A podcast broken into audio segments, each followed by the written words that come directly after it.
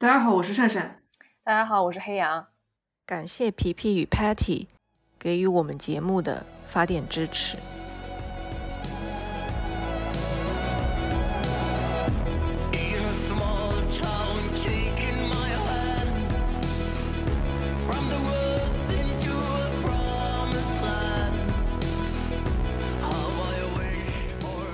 这样的各位朋友，大家好，我是黑羊。我们这一期节目呢，想把两部今年新出的校园爱情基片放在一起讲。要先声明的是，这两部片子的中文译名还挺多的。为了比较好的，也是比较方便的称呼他们呢，我们各自挑选了三个字的中文译名。其中我们要讨论的第一部电影呢，叫《Crush》。是今年四月二十九号在呼噜流媒体平台上线的一部美国的校园基片。然后呢，它的豆瓣主译名是叫《悸动》，我们选择的，呃，在这个节目里面称呼它的名字叫《爱之彩》。这个也是刚好呼应了女主和她的女友的这个艺术才能啦。我们要聊的第二部片子呢，是一个瑞典的基片，它的英文名叫《So Damn Easy Going》。这部片子之所以，呃，让我们对于它怎么称呼它有一点犹豫，是因为它目前的译名在豆瓣上面有一些人会就很具体的词有一些不同的意见，我们也比较担心会不会这个不同的意见影响到我们这期节目，不想因为这件事情就让大家歪楼吧，所以我们给它就选择了一个更贴切的名字，就叫好相处。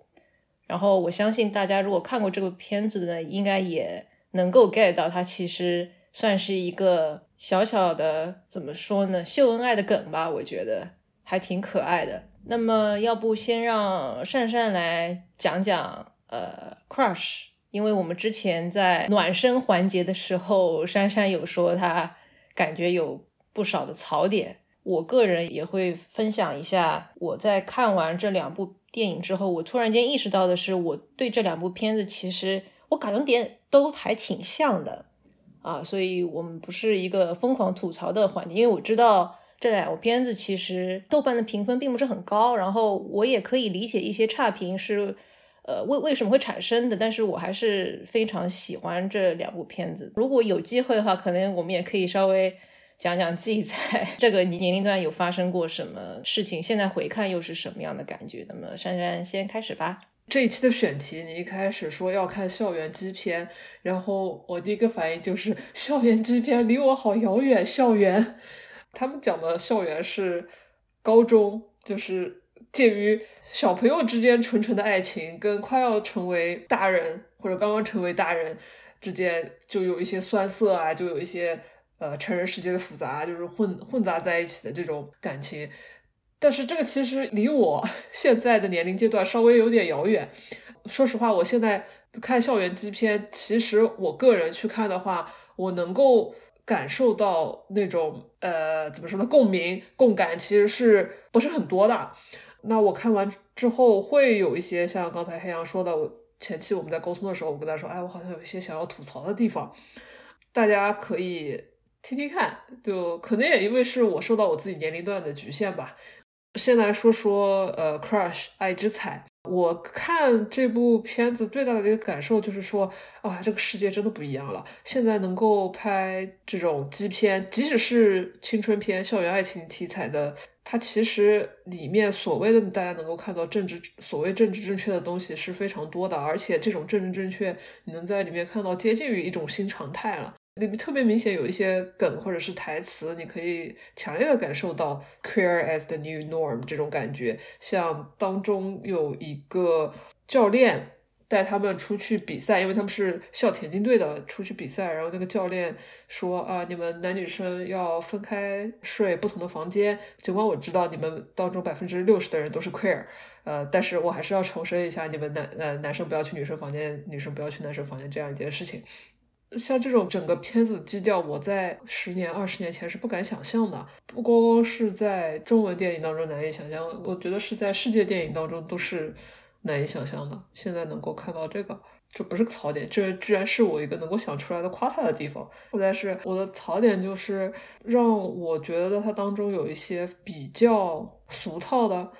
为什么这种校园片，特别是校园基片，它当中的女主一定是一个非常啊有点艺术天赋，但是又有点 awkward，就是性格上有点别别扭扭的，有点书呆子气的，就是感觉跟人不太会相处的这样一个性格的女主的。我不知道黑羊有没有这样的感受，毕竟黑羊阅片无数。嗯，我们等会儿要讲另外一部电影里面，我觉得这是他们人设上面比较共通的一个点吧。总体上来讲，就是我能够回忆的，我看过的有限的校园片，呃，为什么都会有一个这样就不是太合群，但是他又在某个方面，大多数情况下都是在艺术方面，就是有一定的敏锐度，或者是有一定的天赋，然后性格方面又有一点，哎，有点小怪异这样子。我注意到了一个点，但是我没有很好的一个答案，说为什么主人公会这样去设定。那我来大胆猜测一下吧。我我觉得吧，这个年龄段的女孩子，她就是很容易变得比较拧巴、害羞，可能这种拧巴害羞会一直延续到你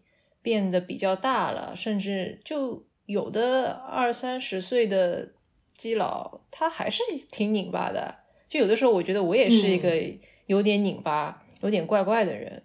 而且我感觉这个拧巴和怪怪，可能就是在。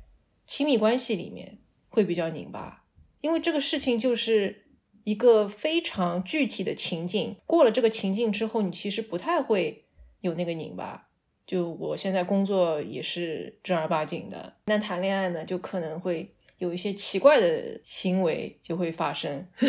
我是会看第一部电影的时候，我最能够产生共鸣的就是我在初中的时候是一个很。擅长跑的人，我在跑步的时候会去关注赛道旁边有没有我喜欢的隔壁班的女生。然后我我说一个 可能过度的个人信息，就他当时有把那时候还流行大头贴嘛，他有送给我一张他的大头贴。我记得我有一次是去考短跑还是比短跑的时候，我就口袋里捏着他的 照片，跑完了最后那一个。拐弯，我就会从这种很奇怪的那个年纪的人就是这么奇怪。然后我看 crush 的时候，我我就非常能够感受到，哪怕你的外部环境是一个酷而友好，我们已经不会再去考虑最基本的这个基础的问题，我们不去质疑这个基础，但是我们质疑的可能是我们该怎么顺着这份感情进入到更大的世界。我觉得其实是这样一种感觉，嗯，Crush 里面他因为是一个偏艺术生嘛，当然不是说所有艺术生都比较敏感，但我觉得这种敏锐再加上那个年纪特有的拧巴，它融合在一起之后，他就是一个相对比较封闭的人。你看他其实只有一个非常非常异性恋的一对好朋友在他旁边作为一个助攻，他其实并没有太多额外的人际关系。他喜欢的人那边就会稍微好一点，因为他毕竟还是有一个呃姐妹的嘛。但是，嗯，他虽然有一个姐妹，但是他在他的原生家庭里面也有一些问题，所以我觉得他这一点上还是设置的挺平衡的。虽然他毕竟还有一个田径队，他之前就在田径队，而不是像我们的主人公。他其实是相当于被半推半就的进入到一个更大的世界里面去了，但是我所感动的点和就是因为这个点，我可以大部分时间不去在乎那些非常黏糊糊的、非常老套的那些设定，就是我觉得这对很多。哪怕是现在在读大学的人来讲，就是一个很难。你该怎么作为一个基佬去跨过你那些熟悉的兴趣爱好、熟悉的人际关系，你去找到一个新的世界？你在一个非常复杂的环境里面创造一些新的东西，我觉得就是一个很难的事情。而 Crush 它是当然也是缩缩减了很多两个人走进过程中的一些可能产生的混乱，但是我觉得他们能够把。一个比较外的人，怎么把一个比较内敛的人带到那个更宽阔的世界里面。我是觉得这个过程让我还挺感动的。我的点就很奇怪，你说到他有一一对异性恋的朋友嘛，从小到大那个很要好的男生。当时的时候，我看到他这个男性朋友，我当时心里的想法就是，那个男性朋友他肯定是 gay，就是 不就不知道为什么，我就那种惯性思维。总体上，大的来说，一些基片灌输的这种套路，就会觉得说，哎，是不是拉拉的男性朋友他大多数情况下会是个 gay？哦，看完之后，这个他的男性朋友他居然不是基佬，真是某种意义上的新鲜。后来回想一下，我觉得是不是他其实在这部电影里面创造了一个跟现实有些不一样的设定，就是会有这样一种颠倒的感觉。然后刚才你讲到青春期焦虑嘛，那个年龄段，特别是对小鸡仔来说，青春期是因为各种各样的焦虑，学业焦虑也好，原生家庭带来的压力也好，包括你自己交人际交往方面啊，然后还有容貌啊、身材啊，就是。但是我看的时候，我一直在想一个问题：是只有青春期才焦虑吗？为什么通常在这些青春期片里面，大人们被认为就不焦虑了？好像说，呃，你经历过了这段时间，你找到了自己，慢慢慢慢慢，你就离那个焦虑的阶段渐行渐远了。我觉得神奇，女主的妈妈她为什么可以这么开明？也开明过了头吧？为什么好像这些青春片里面的大人就不焦虑了？我在想，我现在还焦虑啊，我很焦虑啊，我天天焦虑。可能也是因为为什么我跟校园片现在的共感会稍微少一点，因为。有的时候莫名其妙的就会觉得说啊，我好像跟这些片子当中的大人稍稍有一些，带对带到那些人当中，就觉得说啊，我跟他们是差不多年纪，跟就是为什么好像这一代人突然被刻画的，就是跟我不一样？哎，当然我觉得我这是因为我的年龄段就不是这些影视剧的目标受众吧。而且我觉得它只是一个国外的。青春期片其实，在某些程度上是把共情难度又往上提了几个级别，但是我在看完之后又去回看那些打分手比较宽松的这批影迷呢，我是很能够 get 到他们在想什么的，因为我也是因为那几个点才感觉这部电影特别好。但你说如果去掉了这部分，或者是我的感情生活就一直是另外一个模样的话，我觉得这个东西好像也没有办法走到我的心里面去。我在想，我如果初中的时候并没有这种 奇奇怪怪的要你的喜欢的女孩子照照片跑步的，其其实 还蛮可怕的。就我来吐吐槽好了，我觉得那个异性恋好朋友，他给我的感觉就像是之前的电影里面。硬生生要塞进一个性少数，让这个片子显得好像有一点沾边。我要特别声明的是，大家不要听到这部分就是觉得好像现在我的这个评价是跟有一些人去恶意指责一些现在的片子里面有那个性少数元素是一种所谓的白左，不是的。我说的是很早很早以前的有一些电影，它真的是纯粹是把它当做一个丑角去。设置一个同志，这部片子里面的那对异性恋情侣，我觉得他们如果真的是有心要这样恶搞呢，可能就是想以给他们当时的这种对待性少数的做法一个回拳。因为你前面不是说 这个设定就很奇怪嘛？我是对于异性恋这个元素特别不舒服，颠倒过来是一种颠倒。嗯。再说回没有办法共情，我觉得，假如你之前没有怎么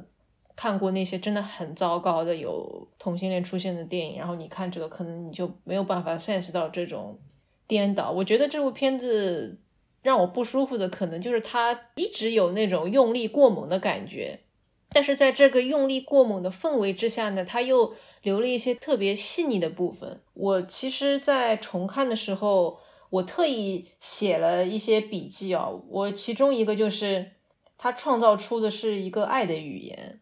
这个爱的语言，其实我是想去借鉴《燃烧女子的肖像》里面，他不是有一段话就说，呃，恋人之间总会在创造一些新的东西嘛。这个 crush 里面的两个人还真的都是初恋，所以我觉得这个情况就更可爱了。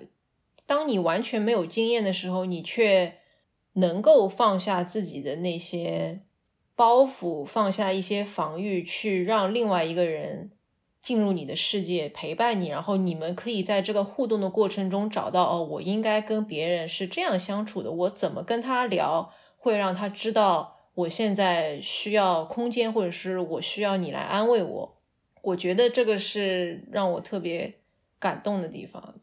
我现在这个年纪，我看一些人笨拙的谈恋爱，我不知道是不是我一直对这种笨拙的谈恋爱，然后又谈着谈着很可爱的这种设定，对我来说一直都是很戳心戳肺，还是因为我在这个年纪，我再回去看，我就会姨母笑。当然，我是怀疑我可能就是吃这套吧，就是这种要稍稍微花一点精力过程中呢，你又能看到一些人和人之间特别珍贵的珍视吧，我感觉。有的人可能觉得就是太幻想了，现实生活中不会有这样一个那么好的、比较外向的女孩子去把另外一个内向的女孩子拉出她的小世界，然后能够那么有耐心的陪伴她。但我觉得会不会就是因为我们总是有这样的想法，所以让我们这些比较敏感、比较内向的小鸡仔就觉得哦，我我我就是这样了，完蛋了，我没有办法谈恋爱的，没人会喜欢我呢。可能我们对于怎么样才能够有恋爱、有初恋想的太太可怕了。但是有的时候有一个人，他就是能够非常自然的走到你的世界里面去。它里面最后有一个台词，就是说艺术是一种你没有办法去强迫他的东西，然后它其实跟爱是很像的。你只要让他来到你身边，然后不要。为自己会因此变得脆弱而感到害怕、感到担心就好了。我是我就是为这种展现脆弱的时刻感到非常非常的感动，因为我是觉得你年纪越大越知道，其实展现脆弱是一件非常非常非常难的事情。假如你年轻的时候知道你展现脆弱的时候有人能够接住你，我是觉得你在比较年轻的时候有这份经历，对你长大之后能够。建立比较健康的感情生活是非常非常有帮助的，因为人越大了之后，你就很轻松的，你有那一套自我防御的机制，你就很难再去对另外一个人敞开自己了。你也会担心对方是不是没有能力接住你。我跟黑羊认识这么多年，算蛮了解你了，然后最近这几年就是逐步逐步就了解的越来越多嘛。然后听你刚才这番话，我真的觉得。我对你的印象就越来越觉得你是一个很柔软、很纤细。我自认为也是一个比较敏感的人，但是我的敏感当中呢，不那么柔软，你知道吗？敏感当中就就比较阴暗，就比较带刺，嗯 那种感觉。还有一方面，让我也重新审视这些青春片它的市场啊，或者说它之所以存在的意义，给大家一个，特别是给年轻人。大家看到了这样一个希望，我的人生当中并不会是一直都感觉好像，哎，这个也不顺利，那个也不顺利，好像人际交往又很难，会给大家一种希望，说我我会有这样一个人或者一群人，呃，终将会走到我的生命当中，就事情没有大家想的那么糟糕。不管是他像这部片子的基调比较。五颜六色，呃，字面意义上的五颜六色，以及它会比较一些比较明快的这样一个基调，或者是我们后面讲的一部片子，它比较写实一点，都是不约而同的都讲了，就是说。每一个问题鸡仔，问题打打引号，是每一个问题鸡仔都会有一个应允的女友。当然，我是站在一个比较愤世嫉俗的 角度去看这些东西，会觉得说啊，为什么你你要呈现出来说，好像每一个鸡仔都会有一个应允的女友？因为事实上并不是啊，有些人可能就 就遇不到啊。但是你刚才那那番话，就让我觉得，从另外一个角度来看的话，其实大家是需要这样的鼓励的。是需要看到这样一种希望的，这可能也是这些青春片，呃，存在的一个意义，给了大家一种这样的温暖。尤其是这部呃《爱之彩》Crush，大家看的时候会觉得哎，有一些会心一笑的瞬间，也会有一些像我这种就比较 感官一点的人，让我觉得稍微这部片子里面哎呃，好像有心动瞬间，就是在本来叫七分钟天堂，他他说啊，我七分钟天堂那个说法实在是太老套了，太不好了，啊，我们换一个，它其实是七分钟洗手间，女主 Page 跟那个。另外一个女主 AJ 就是这么幸运的就被抽到了，这也不是非常幸运。当中她的那个异性恋的男性朋友也助攻了一把。我们的两位女主人公呢，就到了一个封闭的空间里面，然后两个人要待七分钟。果然不出意料的，他们就献上了彼此的初吻。要因为我要说是一个有点老套的情节，但是我当时啊，就感觉这种情节就是能让我心动。不光光是年轻人，是在两个人作为情侣或者是要建立亲密关系踏出的第一步，这种双方确认了对方的心意，就有一些实质的进展的那一瞬间，就会让我觉得哦，心动就美好。这两部片子的初吻戏我都还挺喜欢的。好相处呢，我觉得就像前面善善说的，会写实一点。我也是在。比较连续的重温了这两部电影之后，我就意识到，老美拍电影真的太喜欢用那种非常明亮的颜色了。就同样是一个青春的校园剧，你看《好相处》，它就直接以一个比较难的，而且现在基本上你如果发真贴，你就被人家 pass 掉的一个生理情况，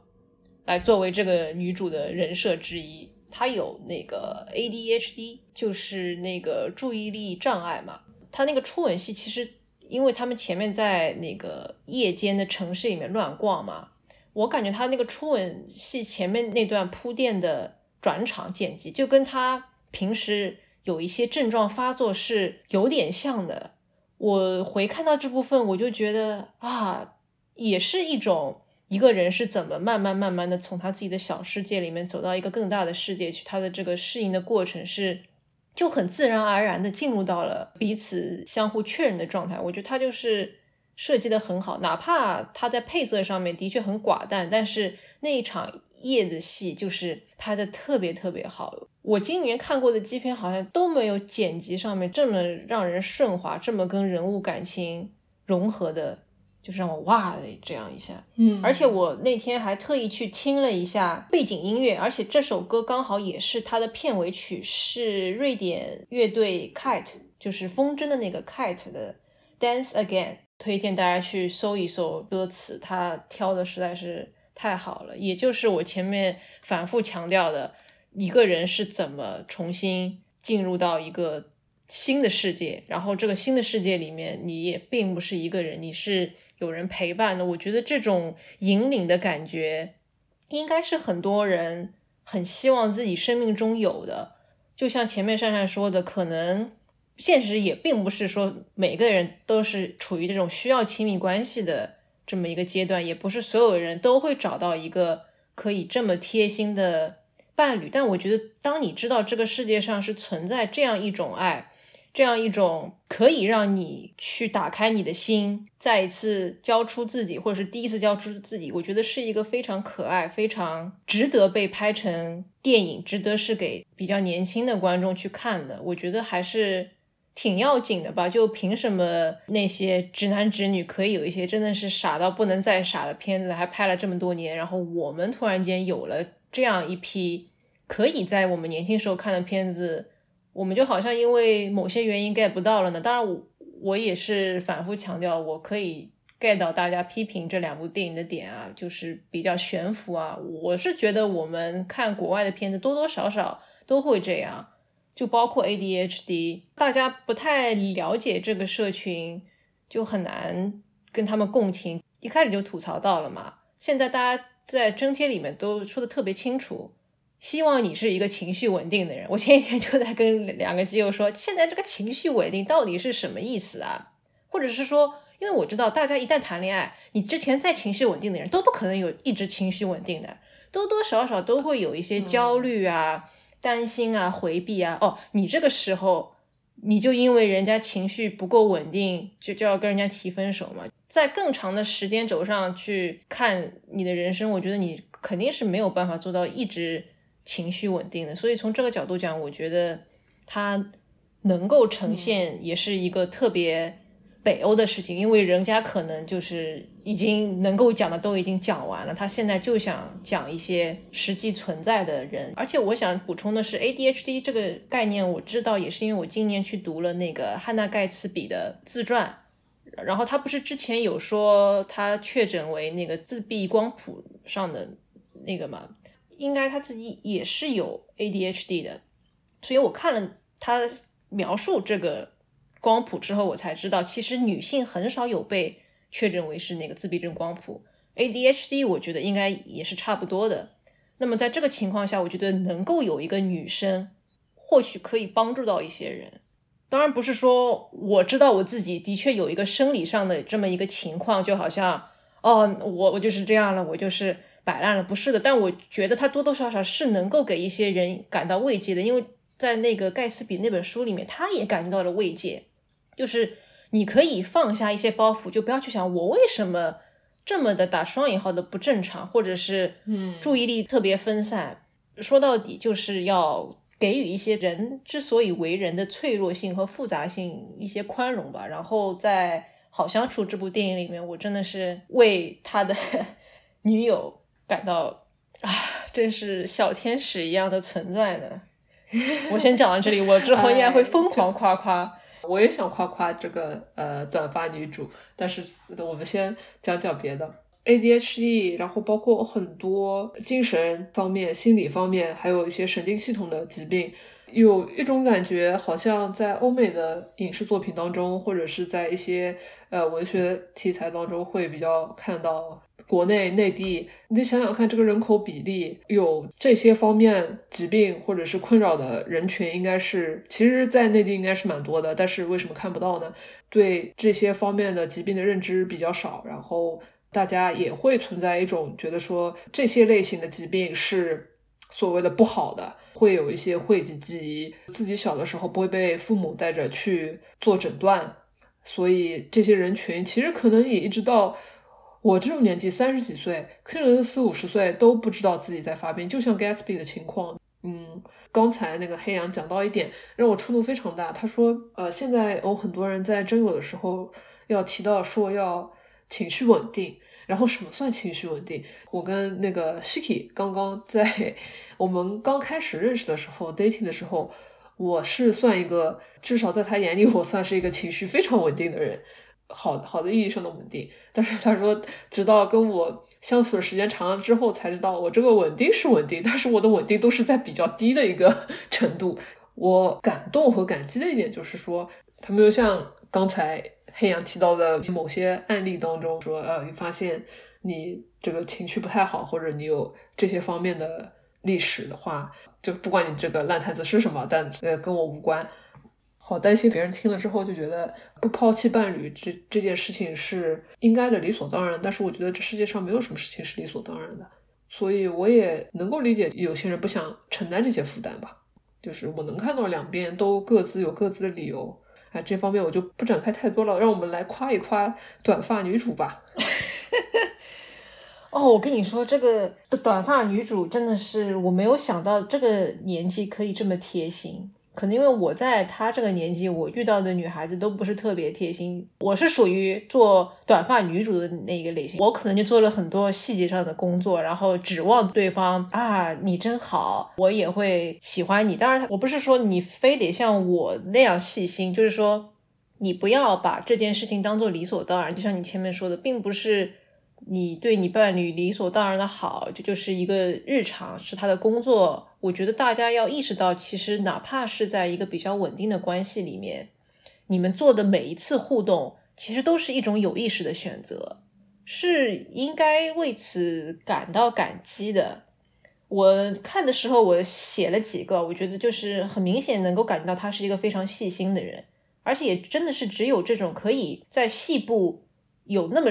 重的意识的人才能够去照顾好一个 ADHD 或者其他的一些情绪障碍之类。比方说，他看到他在那边小抖腿，他就把手放在人家手背上。我觉得这个就是一件很贴心的事情。然后他一开始约他出去，因为他去他工作的影院嘛，他其实不抽烟的，但他会为了跟他出去。讲话，他就说：“哎，去去抽根烟。”我觉得这就是你这个人能够做到这么细，真的太好太好了。就他基本上把嗯别人的预判 也已经给预判进去了。后面他们晚上出去玩的时候买可丽饼，就我很懂，就是有有些人刚跟一个比较喜欢的人相熟了，然后出去吃东西，他可能不是很好意思，或者说国人总体来说都比较客气嘛。瑞典不是北欧还是芬兰也有这种，就是所谓的不太好意思跟人家走走很近那种嘛。Johanna 在那个时候很明显有有一点点害羞，有有点拧巴了，然后 Audrey 就 OK 没没关系，那我们这个再点一份，然后你就看到 Johanna 就下一镜就是跟他吃的好开心，我就觉得啊，你也有意识到他就是也想跟你一起吃，然后你你也给他买了。当然，如果你是那种非常神经大条的，哦，那那就一个。那基本上也不是说你们就成不了，但我觉得高下立见吧。然后我觉得他在还不知道 Johanna 有 ADHD，就是他对他还不够了解的时候，他已经能够从他这些就是害羞啊、拧巴啊中察觉到这个人其实是有一点脆弱的，而且他并没有被这份脆弱给吓到，他就迎了上去。我觉得这种主动。这种给人提供的安慰，就他只是存在在那里，他还没有跟他发生什么，就让我非常的感动了。而且我觉得啊，他去碰他脸上那三个痣的那个，也也是非常非常贴心的一件事情。珊珊是就就是有什么夸夸的补充？哎，我就觉得这个短发女生她好酷哦，嗯，就是她的。整个样子也好，包括他的穿搭，哎，还有言行举止，就是整个人觉得他好酷。感觉如果我在那个时候年轻的时候，在读书的时候遇到这样一个同学，我会想要接近他，了解他，并不一定说我想要跟他就是发生什么浪漫意义上的一些事情，但是我就会属于那种不由自主的想跟这种类型比较酷的人结交吧。有他的腿在抖，然后哦，这个手附上去的那个镜头就心动。嗯，我不是说 Audrey 让我心动，还是说有他的让我心动，就是这样一种互动，这样一个镜头，就让我觉得我能够带入到，就是一个焦虑的人在那种情况下被安抚的感受。这就是年轻人谈恋爱的感觉吗？另外的话，我觉得。Audrey 她非常的丝滑，像你说的，是因为她能够看到 Johanna 的一些举措，在自己的应对上跟 Johanna 怎么去相处，怎么去沟通，整体非常的 subtle，非常的并不是直白的，它是一种比较隐晦的。但是却非常顺滑的应对，或者是跟尤哈娜在相处过程当中他的一些反应，感觉跟他相处被他喜欢是会让我觉得是一件蛮轻松的事情。对，我觉得这种顺滑和那种大刺刺的，哎，我就是我看中你了，我要对你好，然后噼里啪啦的把一堆东西都砸过来的人，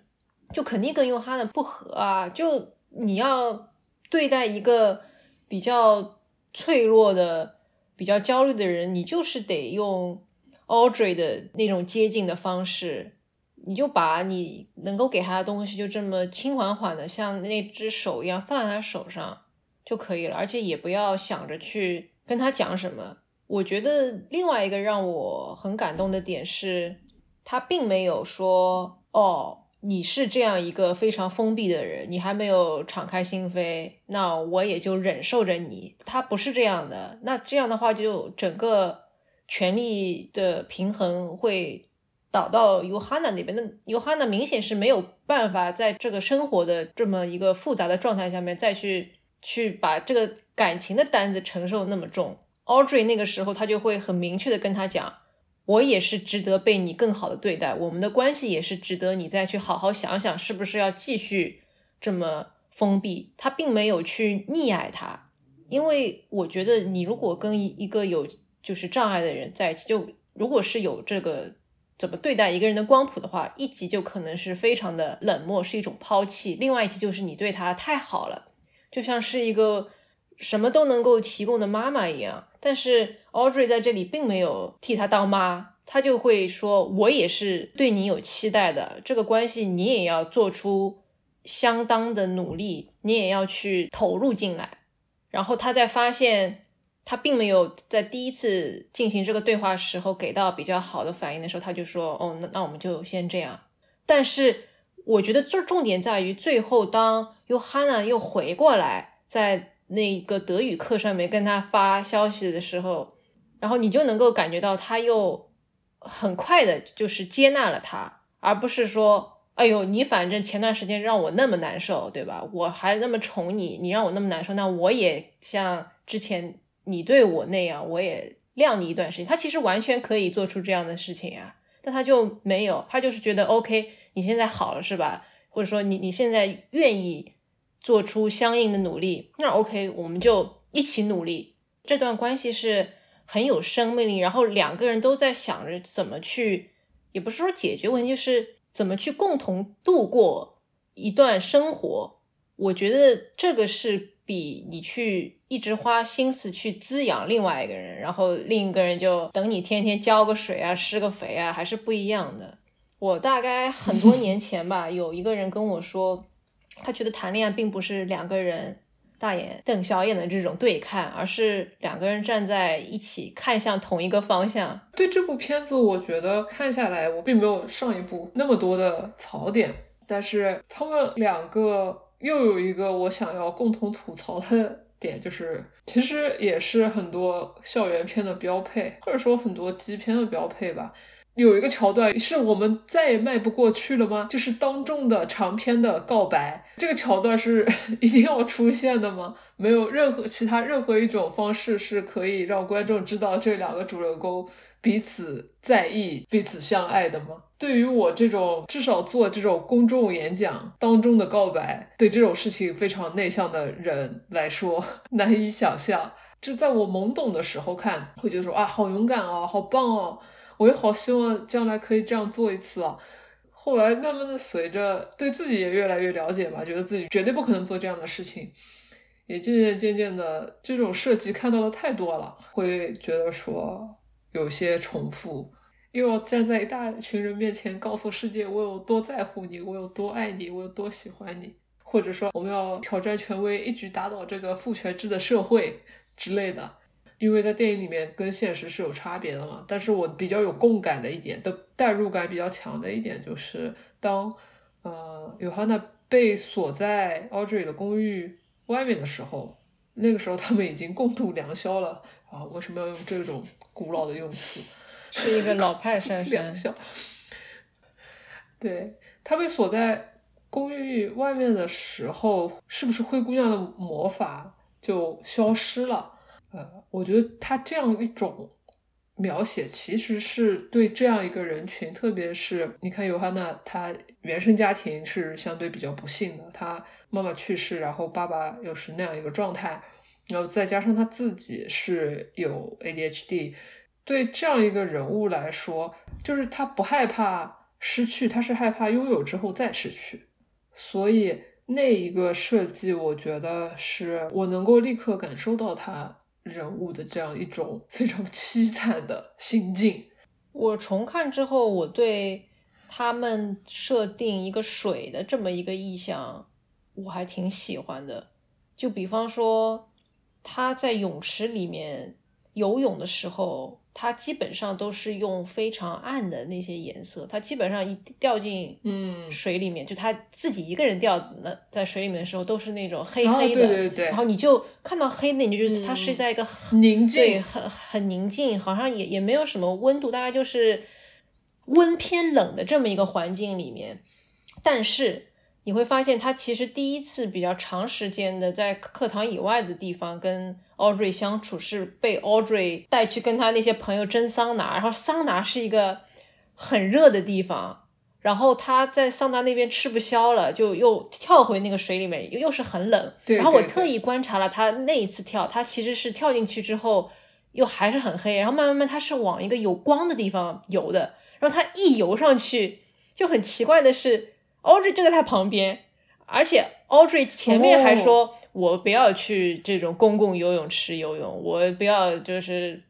一些健康的考虑，所以我不会进去。但是 Audrey 站在旁边，而且他也跳下去陪着他了。然后我觉得那那段的光就虽然是北欧片，颜色调色上面总归是有点寡淡，但是那一部分你就感觉又是一个和人人物心境特别融合的一个状态，它就是非常美的，你能够感觉到他从一个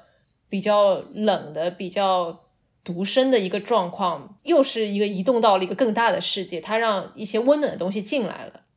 我这些细节就是会很吃，你知道吧？就是看第一遍的时候 也没有想到就是水嘛，但是你看第二遍之后，你就会意识到他是特意有这些操作，而且他后面也有一个两个人抱在一起，应该是蛮后面的。然后他抱在一起之后，他其实给了一个稍微远一点的俯拍的一个镜头。他周边就像是一个宁静的，之前 Yohanna 一直待着的那种池子那种水面，但是是 Audrey 抱着他，然后那个小小的床就像一个黑夜里面那个方舟，我就觉得好像虽然两个小朋友年年纪也很小，也不知道就是之后会发生什么变故或者 whatever，但是你看着你就感觉他们能够在彼此的陪伴下。把自己把对方都照顾的挺好，我还是挺感动。而且他如果在那个场合，他真的是又又把光调的很亮，就有点太过了。但是他又是依然在一个黑的那个环境下，但是又把他们两个的存在像是方舟一样放在那儿，我是真的挺感动的。感觉就是又有了一些希望吧。大家还是要对展现脆弱，然后另有另外一个人可以像一个。软绵绵的小床垫那样接住你，有希望的。这一期我感觉录的就像一个大型的拍拍，就是各种拍拍。我们虽然也是年纪大了，看起来不是要拍拍，但我就觉得我们有的时候脆弱的部分，或者说情绪不稳定的部分，并不是说它就。在我们人生中，像是一个完全不存在的东西，它其实存在的，只不过我们有更多的技巧可以把它转化掉、挪掉、挪到别的地方去，不去想它。但是这些东西浮现出来的时候，这个也是生命的一部分，我们还是要想着怎么去处理它。然后在这个时候，如果有一个对你来说比较重要的人，他或者也不一定是你的亲密伴侣，但是有这样的一个人可以跟你。在这个世界上建立某种独一无二的连接，然后分享一些脆弱的时刻，真的挺好的。我觉得人活着这一生，除了一些别的有的没的的追求，说到底就是这些东西让你觉得啊，我真好啊，对吧？别别的东西我也无所谓，就是这些人和人的连接。青春片我是一定一定要带入自己，怎么说呢？回关于以前的一些回忆，或者是试图再找回自己人生那个阶段的体验去看，我曾体验到共鸣。我站在现在这个年纪去看他们，共鸣没有那么多，但是从理性的角度来看的话，尽管好像我刚才吐槽了那么那么多，我也可以理解这些青春片、校园基片他们存在的意义。他们在那个年纪有他们需要面临的一些问题，这些电影是把那些问题，青春期他们要面临的问题，一些焦虑，做了一些提炼的。尽管有些提炼看上去是不是过度概括了，或者是呃做了一些比较俗套老套的处理，但是应该还是多或多或少能够帮助到一部分年轻人在看这些。把他们当做目标受众的电影的时候，能够看到自己的作为性少数人群在这些电影当中得到了一个代表、一个体现，然后就直接的 address 了他们正在面临的这些问题。这是这些电影做的质量参差，但是依然要去做，然后我们依然要去看，然后依然要去评价他们的这样一个原因吧。嗯，虽然也知道。有很多比较俗套的设定，但我真的是看完这两部之后，很羡慕现在在这些地方可以很直接的看到两部片子，然后也在那个环境下生活的人，因为我的青春期的确也是乏善可陈啦。我会希望我是在一个可以有这些选项的地方，不是说一定要所有的东西全都是围绕这些非常明媚的，当然也不对。但是我觉得能够有这样的选项，还是一件让人老嫉妒的事情呢。就如果我知道是这样的，不要这样，不要这样说，你也拿着人家的照片跑过路呢。对我们这一期本来还想多钻钻自己的这个校园经历，但但是时间的关系，嗯，时间的关系。好的，那这期节目就先到这里，也期待大家在看完这两部电影之后，多多跟我们在评论区互动。谢谢大家的收听，那我们下期节目再见啦！再见。